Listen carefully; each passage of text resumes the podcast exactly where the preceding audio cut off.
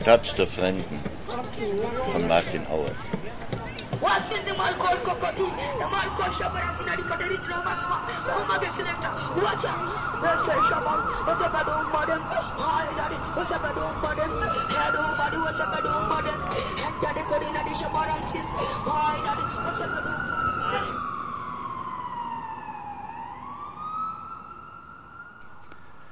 Die Uhr hat sowieso keinen Kompass gehabt, ist in der nächsten Woche mein Standardwitz. Der Überfall würde mir weniger ausmachen, wenn nicht die Folgen wären. Das besorgte Kopfschütteln über so viel Dummheit. Ja, natürlich, die Neuankömmlinge wollen immer alles besser wissen. Die schulterklopfende Aufnahme in den Club der Beraubten und Bestohlenen. Ein lähmender Vormittag im ödesten Polizeikommissariat, das mir je untergekommen ist. Ich gebe zu Protokoll, dass ich die Räuber nicht identifizieren kann, nur ihre Nike-Schuhe. Der Kommissar fragt mich, warum ich mir die Räuber nicht genauer angeschaut habe. Und als ich ihm den Grund erkläre, schüttelt er verächtlich den Kopf. Ich erzähle ihm, was ich von den Männern wahrgenommen habe, bevor mir klar war, dass sie mich berauben wollten. Da habe ich freilich noch keinen Grund gehabt, sie mir näher anzuschauen, während ich nachher Grund gehabt habe, sie nicht näher anzuschauen. Etwas an meiner Beschreibung scheint den Kommissar zu verärgern. Er fragt mich, ob die Räuber Schwarze gewesen wären. Ja, natürlich, will ich sagen, aber ich beiße das natürlich noch rechtzeitig ab. Ich frage mich, wie er wohl die Tatsache deutet, dass ich die Hautfarbe der Räuber nicht erwähnt habe. Geht er davon aus, dass ich in einem vorwiegend schwarzen Land nur die Hautfarbe von Nichtschwarzen erwähnenswert finden würde? Oder meint er, dass ich der Meinung bin, Räuber könnten sowieso nur schwarz sein und deswegen ihre Hautfarbe nicht extra betont habe? Während der Kommissar an seinem Protokoll tippt, verwickle ich mich in Gedanken in meine Theorie des Selbstverständlichen, die besagt, dass man in der Literatur gewissen Fakten gerade dadurch Gewicht verleihen kann, dass man sie nicht erwähnt, nämlich das Gewicht der Selbstverständlichkeit.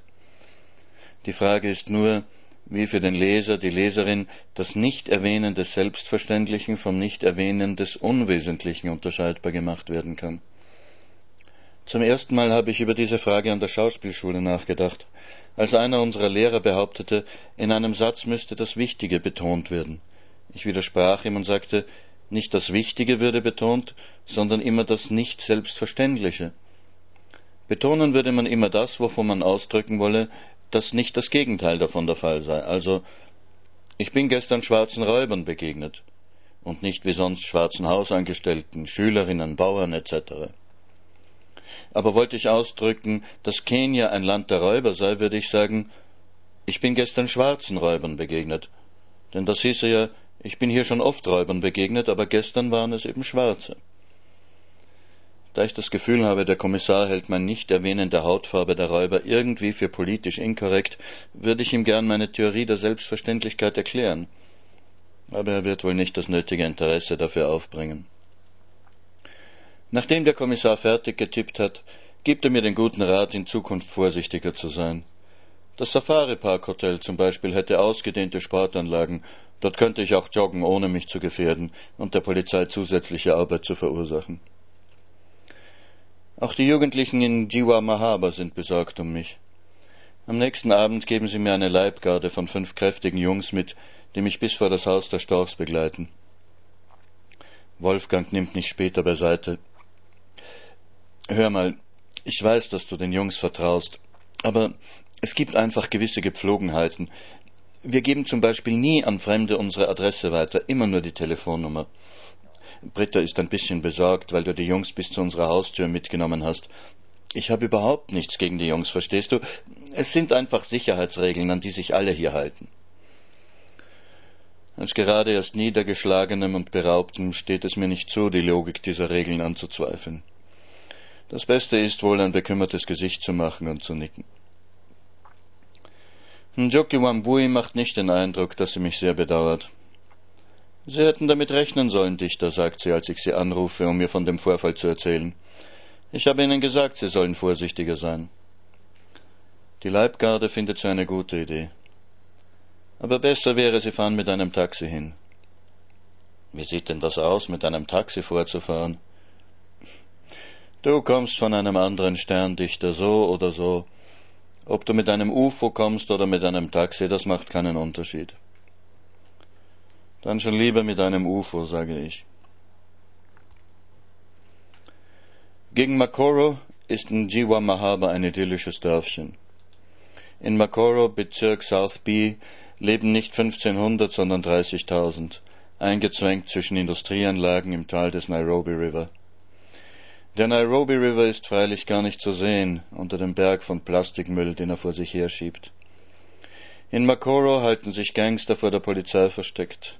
Hier wird illegaler Alkohol gebrannt, hier wird gedealt, gestohlen, gemordet, gehurt und geschoben. Das alles gibt es. Nur die meisten versuchen hier einen ganz normalen Alltag zu leben, ihre Kinder durch die Schule zu bringen, ein bisschen Geld zu sparen, um einen Fernseher kaufen zu können und die Autobatterie, um ihn zu betreiben. Zwei Haarteile auf einem Plastiksack auf dem Boden arrangiert. Das ist ein Friseurladen. Ein dreibeiniges Tischchen an die Mauer der Fabrik gelehnt mit einem Holzkohlenbügeleisen. Hier kann man um zehn Schilling ein Hemd aufbügeln lassen. Jede Hütte ist auch ein Laden oder eine Werkstatt. Jeder versucht, irgendwie ein paar Groschen zu verdienen. Hier werden zehn Mangos zum Verkauf angeboten und hier drei Kaugummis. Ich bin mit Peter Wanjohi hierher gekommen, dem dritten Peter der Jugendgruppe. Wir suchen Peters Schützling Amani. Peter ist zwanzig, hat jahrelang auf der Straße gelebt. Jetzt besucht er die High School, bekommt ein winziges Stipendium von einer karitativen Organisation und kümmert sich als Peer Counselor um Straßenkinder.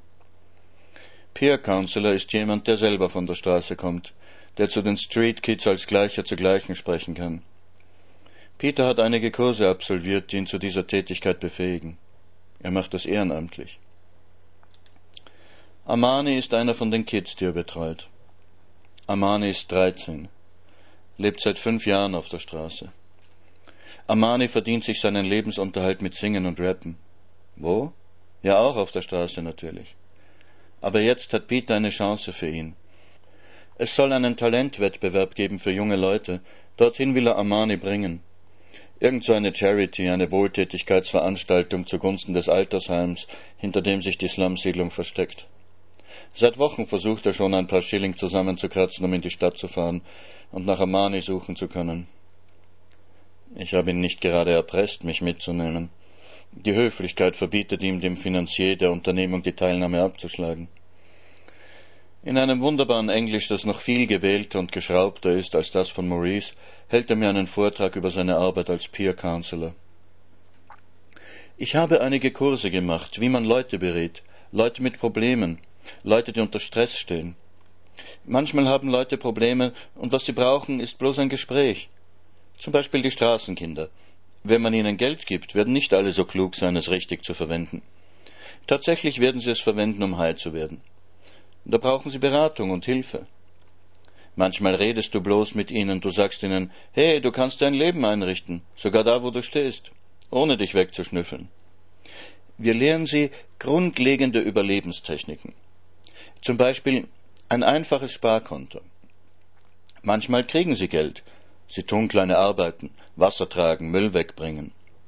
Die meisten kaufen kein Essen, sie kriegen Essen geschenkt. Aber sie kaufen natürlich Drogen. Ich habe einen Freund, der lebt auf der Straße. Und der und seine Freunde, die machen das so. Sie kennen einige ehrbare Frauen. Wenn sie Geld haben, bringen sie es dorthin. Oder wenn sie bessere Kleider kriegen, die bringen sie dorthin.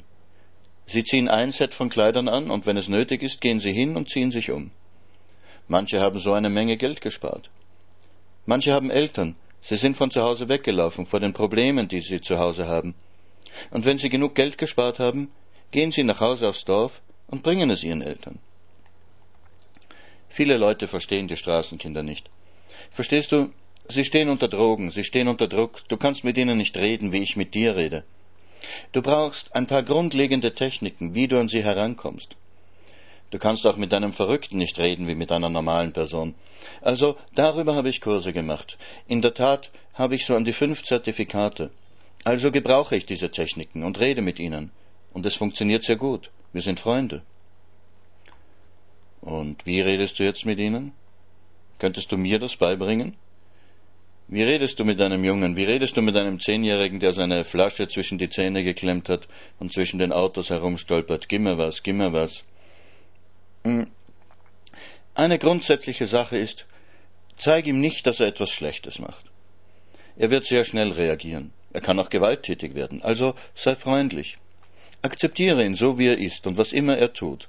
Sei freundlich, rede mit ihm, rede mit ihm über daheim oder über die Gegend, wo ihr gerade seid. Du kannst sagen, na, viele Leute hier. Rede einfach, damit er sich öffnen kann, mit dir bekannt werden kann. Du sagst einfach, hey, Habari, wie geht's? Missouri, danke gut. Das ist gut. Und antworte ihm. Wenn du nur sagst, wie geht's und dann nichts mehr, das ist nichts. Dann kannst du ihn zum Beispiel nach seinem Namen fragen und ich sage ihm meinen Namen. Und ich schaue auch auf, es gibt das, was wir Körpersprache nennen. Wenn ich sehe, er langweilt sich mit mir, dann lasse ich ihn. Aber wenn er reden will, dann kann ich anfangen, ihm Fragen zu stellen. Aber zunächst allgemeine Fragen, wo er alles sagen kann. Frag nicht, wo kommst du her? Das ist eine definitive Frage, auf die er definitiv antworten muss. Frag ihn was Allgemeines, zum Beispiel, wie fühlst du dich heute? Da kann er jetzt alles sagen, was er will. Und seine Antworten werden dich leiten, die nächste Frage zu finden. Also, wenn er aufmacht und mit dir reden will, vielleicht ist er high und fühlt sich gut und will mit dir reden, dann kannst du Fragen stellen. Aber stell keine geschlossenen Fragen, die Art Fragen, auf die man nur mit Ja und Nein antworten kann. Frag ihn etwas, was eine Erklärung braucht, etwas, wo du ihn dazu bringen kannst, weiterzureden. Zum Beispiel, wie bist du nach Nairobi gekommen? Das ist eine offene Frage, eine, die nicht nur Ja oder Nein als Antwort verlangt. Wäre ich in Makora mit einem UFO gelandet, hätten die Leute wahrscheinlich mit demselben kalten Desinteresse an mir vorbeigesehen. Eindringlinge vom anderen Stern sind nicht erwünscht. Man hat anderes zu tun, als fremde Gesichter anzustarren. Es ist vielleicht auch besser, von dem Sungo, der möglicherweise morgen erstochen im Nairobi River gefunden wird, nicht allzu viel zu wissen. Immer wieder erklärt Peter irgendwem, dass ich zu ihm gehöre und versichert mir, dass ich absolut sicher bin, weil der, mit dem er da spricht, sein Freund ist. Die Freunde, bei denen sich Peter nach Amani erkundigt, sind höchst unterschiedlich. Einer ist ein adrett gekleideter Junge wie Peter, der offensichtlich gerade für eine Prüfung lernt. Einen anderen finden wir halb schlafend auf einem Müllhaufen. Er kann kaum lallen, so ist er. Ein dritter, ist sicher noch keine fünfzehn, sitzt in einem körperengen Nadelstreifanzug auf einer Bierkiste, das künstlich geglättete Haar in öligen Wellen auf dem Kopf drapiert, nuckelt an einer Bierflasche und lässt sich von einer alten Frau die Lackschuhe polieren. Keiner hat Amani in den letzten Tagen gesehen. Auch nicht das Mädchen in Schuluniform, nicht die Alte, die vor einem kleinen Holzkohlenöfchen hockt und Maiskolben röstet, nicht der Mann im Bierausschank, nicht das fette Weib im Gemischtwarenkiosk, das hinter dem Gitterfensterchen zahnlos grinsend eine endlose Geschichte zu erzählen beginnt. Peter redet mit allen mit gleichbleibender Freundlichkeit, vergisst nie zu lächeln, auch wenn das Lächeln nicht immer zurückkommt, redet immer zuerst über irgendwelche Dinge, die den Befragten betreffen, bevor er die Frage nach Amani stellt, die dann mit einem Achselzucken verneint wird. Geschickt wendet und schlängelt sich Peter durch das Gewirr schmaler Gassen. Fast immer könnte man die Wände der gegenüberliegenden Häuser mit beiden Händen gleichzeitig berühren. Um manche Ecken kann man sich nur seitwärts drücken. Überall riecht es nach Abfall und Scheiße. Durch die Rinnen in der Mitte der Gassen rinnt eine elende schwarze Brühe. Wir steigen über kleine Kinder, die aus diesem unsäglichen schwarzen Matsch Häuser und Autos kneten. Durch eine der Gassen schiebt sich, unglaublich, ein altertümlicher schwarzer Mercedes. Die Rückspiegel streifen gelegentlich die Wände der Häuser links und rechts. Peter zieht mich rasch in einen Durchlass, denn der Fahrer, sonnenbebrillt und Goldketten behängt, nimmt nur Rücksicht auf den Lack des Wagens. Die Karosse hält, von Kindern aber mit Respektabstand umringt, vor einer der größeren Behausungen. Der Fahrer hilft einer alten, sehr fetten Frau heraus, die nicht nur vom eigenen Gewicht, sondern auch vom Gewicht ihrer Ketten, Ohrringe, Broschen und Ringe gebeugt mühsam an einem Stock ins Haus humpelt. Eine Philanthropin, die die Armen besuchen kommt? Peter klärt mich auf. Mama Karyuki gehören hier fünfzig oder hundert oder mehr Häuser, deren Bewohner ihr 1000 bis 1500 Schilling im Monat zahlen müssen. Mama Karyuki besitzt aber auch richtige Häuser in der Stadt und eine Flotte von Matatus und Lastautos, und womit sie sonst noch handelt, das weiß niemand. Und sie lebt hier, mitten in Dreck und Gestank? Peter zuckt die Achseln. Hier hat sie einst angefangen, hier ist sie groß geworden, hier hat sie ihren Besitz, ihre weitläufige Familie. Hier ist sie eine Herrscherin, eine Matriarchin. Peter weiß die Worte wohl zu setzen. Ein Haus mit Garten ist nicht alles, sagt er, der noch nie ein Haus mit Garten betreten hat. Jedenfalls vermute ich das. Peter besucht seine alten Freunde Bob und Steve. Mit ihnen hat er bis vor einem halben Jahr hier in Makoro zusammengelebt. Auch sie sind ehemalige Straßenkids. Auch ihnen zahlt Sister Marys Organisation die Miete und das Schulgeld. Ich kaufe der Frau, die neben dem Haus von Bob und Steve aus einem vergitterten Fensterchen schaut, ein paar Sodas und frische Mandasis ab. Wir futtern. Dann holt Steve seine Gitarre heraus und sie singen mir ein paar Lieder vor, die Peter geschrieben hat. Let's talk about AIDS. AIDS killed my father. AIDS killed my brother. We all must be careful. Chastity is a virtue.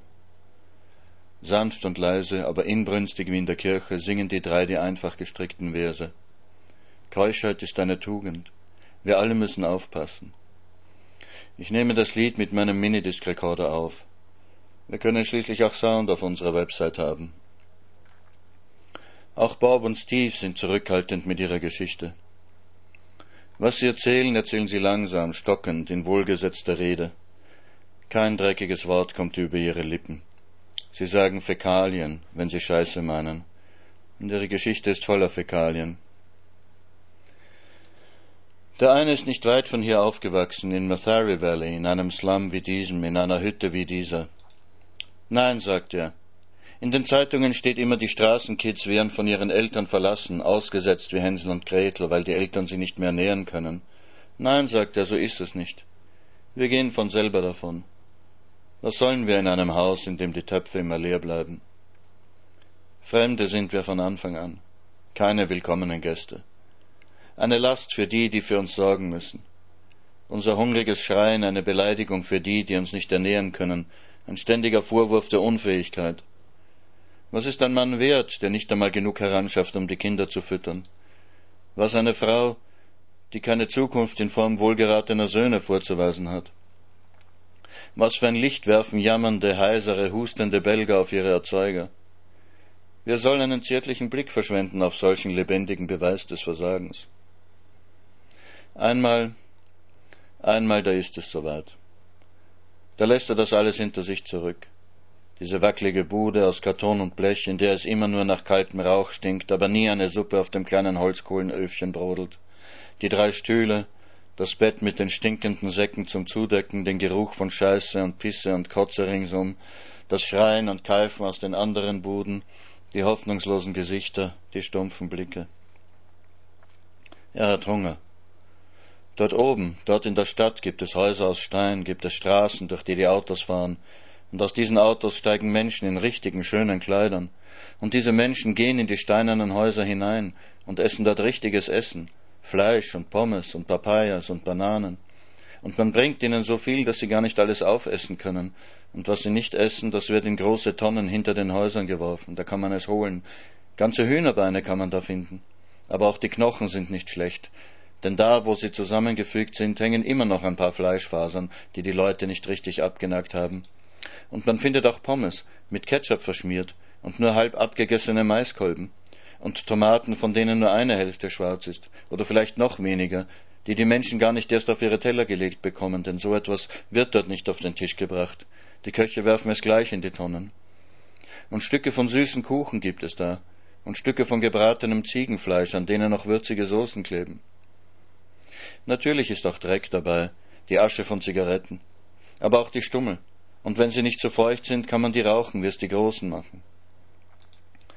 Nein, in dem Haus der hoffnungslosen Gesichter mag er nicht bleiben, wo alle furzen und rülpsen, weil es, wenn sie etwas zu essen haben, immer nur Bohnen sind. Bohnen mit Mais oder Bohnen mit Kohl, ein Essen, das Magen und Därme mit stinkender Luft anfüllt und wo man aus dem Mund riecht wie aus dem Arsch. Natürlich hat er Angst, als er sich das erste Mal aufmacht, dieses Paradies zu suchen, von dem er gehört hat. Er weiß ja, dass er noch klein ist. Er weiß, dass Kinder wie er ein Zuhause haben sollen, mit Papa und Mama, die für sie sorgen. So wie in dem Buch, aus dem sie in der Schule Englisch lernen. Da ist es gezeichnet und aufgeschrieben, was die Kinder zu Papa und Mama sagen und Papa und Mama zu ihnen. In dem Buch leben Papa und Mama zwar auch nicht in einem steinernen Haus, sondern in einer Hütte.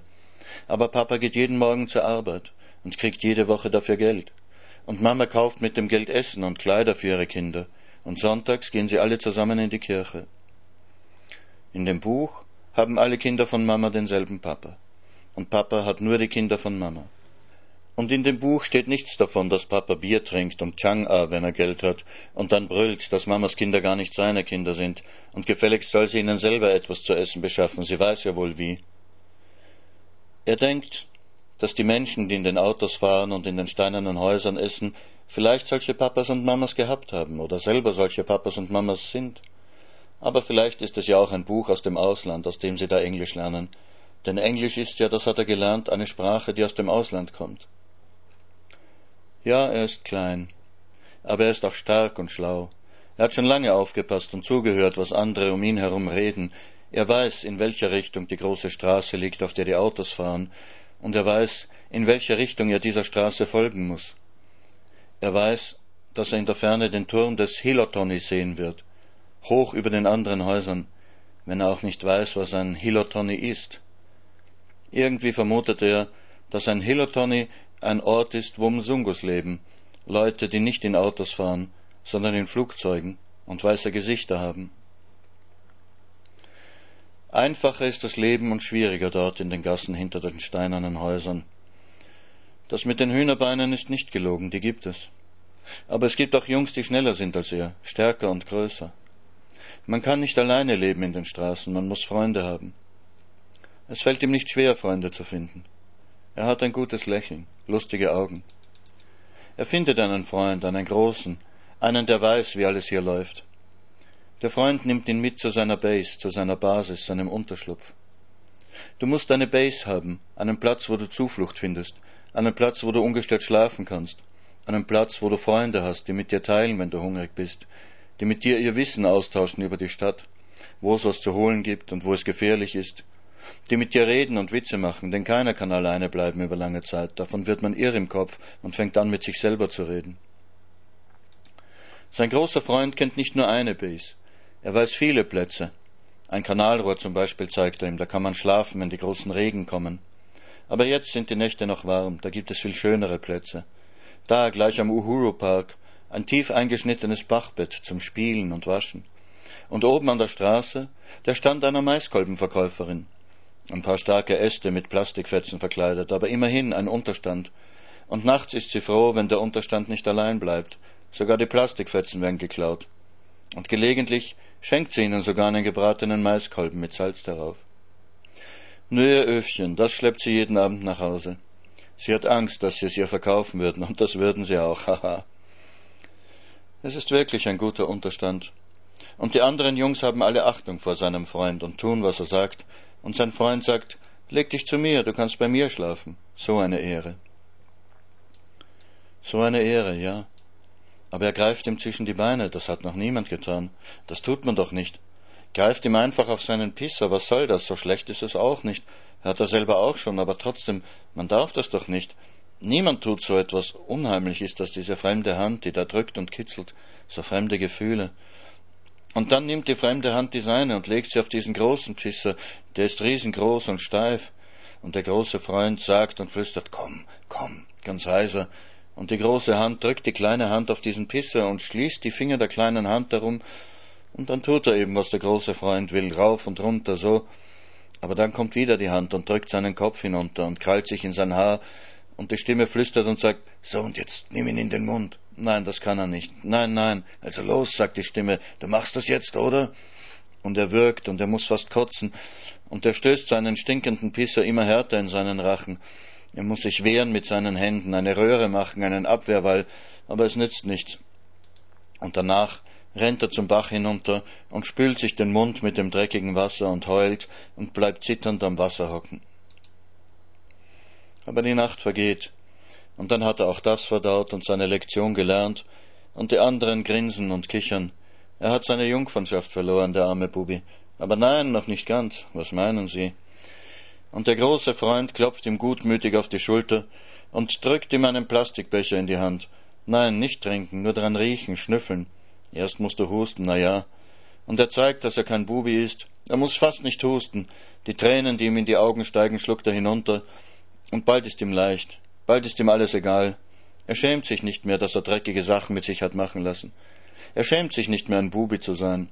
Er lacht, schlendert träumerisch durch die Straßen, tänzelt zwischen den Autos, die auf dem Uhuru Highway im Stau stecken, hält den Fahrern die offene Hand entgegen und wendet sich gleichgültig lächelnd dem Nächsten zu, wenn er angebrüllt wird, wenn die Scheiben hastig hochgekurbelt werden, wenn von Polizei die Rede ist oder von Abknallen, in die Armee stecken, desinfizieren, lynchen, ins Heim bringen. Ob man ihm Prügel verspricht oder Gebete für seine Seele, was kümmert es ihn? Sogar die Münzen, die er gelegentlich auch bekommt, sind ihm im Grunde egal. Er schwebt und träumt und schnüffelt an seinem Becher, den er zwischen die Zähne geklemmt hält, und nichts ist wichtig, nichts ist von Bedeutung. Man kann leben oder tot sein, es ist Schnuppe, Wurst, Piepe, egal. Und auch als in der nächsten Nacht sein großer Freund nicht da ist und die anderen sich zusammentun, um ihn gänzlich von seiner Jungfernschaft zu befreien, ist ihm das egal. An seiner schmutzigsten Stelle dringen sie in ihn ein und es schmerzt. Aber der Schmerz ist nicht wirklich wichtig und auch nicht ihr Lachen und nicht das Besudeltsein. Und diesmal flüchtet er nicht zum Bach. Und diesmal wäscht er sich nicht, er schläft, wo er liegen bleibt. Und bald sind seine Kleider schwarz vom öligen Dreck der Straßen. Bald hat er gelernt, dass Dreck und Lust, Schmerz und Amüsement ein und dasselbe sind und zusammengehören. Und er braucht seine Bande und sie braucht ihn. Sein großer Freund kassiert von ihnen die Münzen ab und bringt dafür Bang zum Rauchen mit und einmal auch Coke, nicht das braune Getränk, das weiße Pulver. Auch er bekommt eine Nase voll. Und auch Bier bringt der große Freund mit. Er teilt mit ihnen, was er bekommt für ihre Münzen. Er ist ja zu groß, um auf den Straßen zu betteln. Ihm würde keiner einen Penny geben, groß und stark wie er ist. Er ist auf sie angewiesen und sie auf ihn, denn er weiß, wo es die guten Dinge zu kaufen gibt. Er hat saubere Kleider, die kann er anziehen und hingehen, wo man die Kleinen nur verjagen würde. Und er lernt. Er lernt stehlen. In der Regenzeit ragen die Griffe von Schirmen aus den Körben und Taschen der Mamas, die an den Bushaltestellen warten. Ein schneller Griff und dann Rennen um ein, zwei Ecken, den Schirm einen Kumpel zuwerfen und weiterrennen. Und wenn es dann wieder anfängt zu regnen, die Schirme gleich wieder verkaufen. Niemand kann es ablehnen, einen Schirm zu kaufen, wenn die Wassermassen vom Himmel fallen. Und in der nächsten Regenpause holt man wieder Schirme. Es ist so einfach. Und in den Brusttaschen ihrer Hemden tragen die Männer Geld. Man läuft vorbei, man greift im Sprung, man rennt weiter. Oder Halsketten einfach abreißen. Oder Ohrringe auch. So ein Ohrläppchen ist leicht durchgerissen. Und der plötzliche Schmerz schreckt die Opfer und lähmt sie lange genug, dass man davonrennen kann.